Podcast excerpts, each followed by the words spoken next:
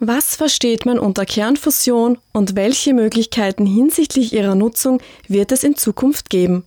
Mit diesen Themen befassen sich die Forschenden am Institut für Theoretische Physik Computational Physics an der TU Graz. Der physikalische Prozess, aus dem die Sonne ihre Energie gewinnt, wird Kernfusion genannt und ist das Gegenteil der Kernspaltung, so Christopher Albert, Assistenzprofessor für Plasmaphysik. Bei der Kernspaltung werden große Atomkerne zu kleineren gespalten und es wird energiefrei.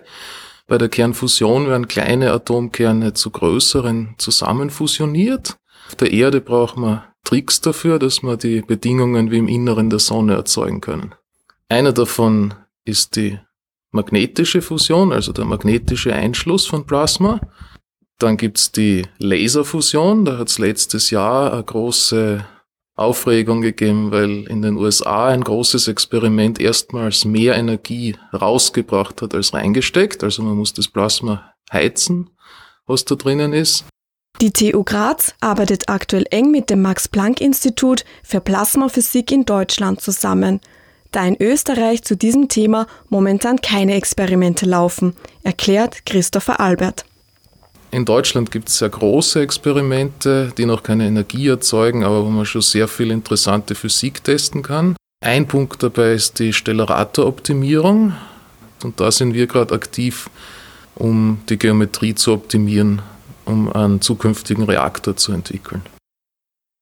Erneuerbare Energiegewinnungsformen unterliegen abhängig von Sonneneinstrahlung, Windstärke oder Wassermenge starken Fluktuationen – aus diesem Grund müsste eine Technologie entwickelt werden, um erzielte Erzeugungsüberschüsse für weniger erzeugungsstarke Phasen zu speichern.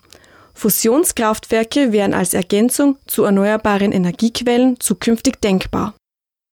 Fusionskraftwerke könnten vor allem klassische Kernkraftwerke ersetzen, hätten ähnliche Eigenschaften im Stromnetz, aber hätten nicht die Probleme mit Sicherheit und langer Endlagerung von radioaktiven Abfällen.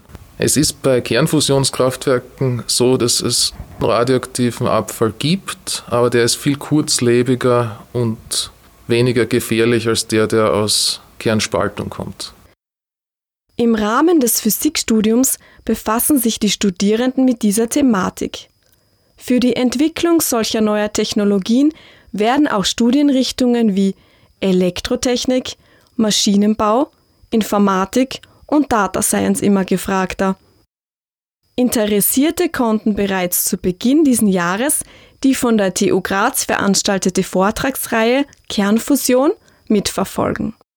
Mehr Infos gibt's online auf tugraz.at. Für den R-Campus der Grazer Universitäten Annalena Horn.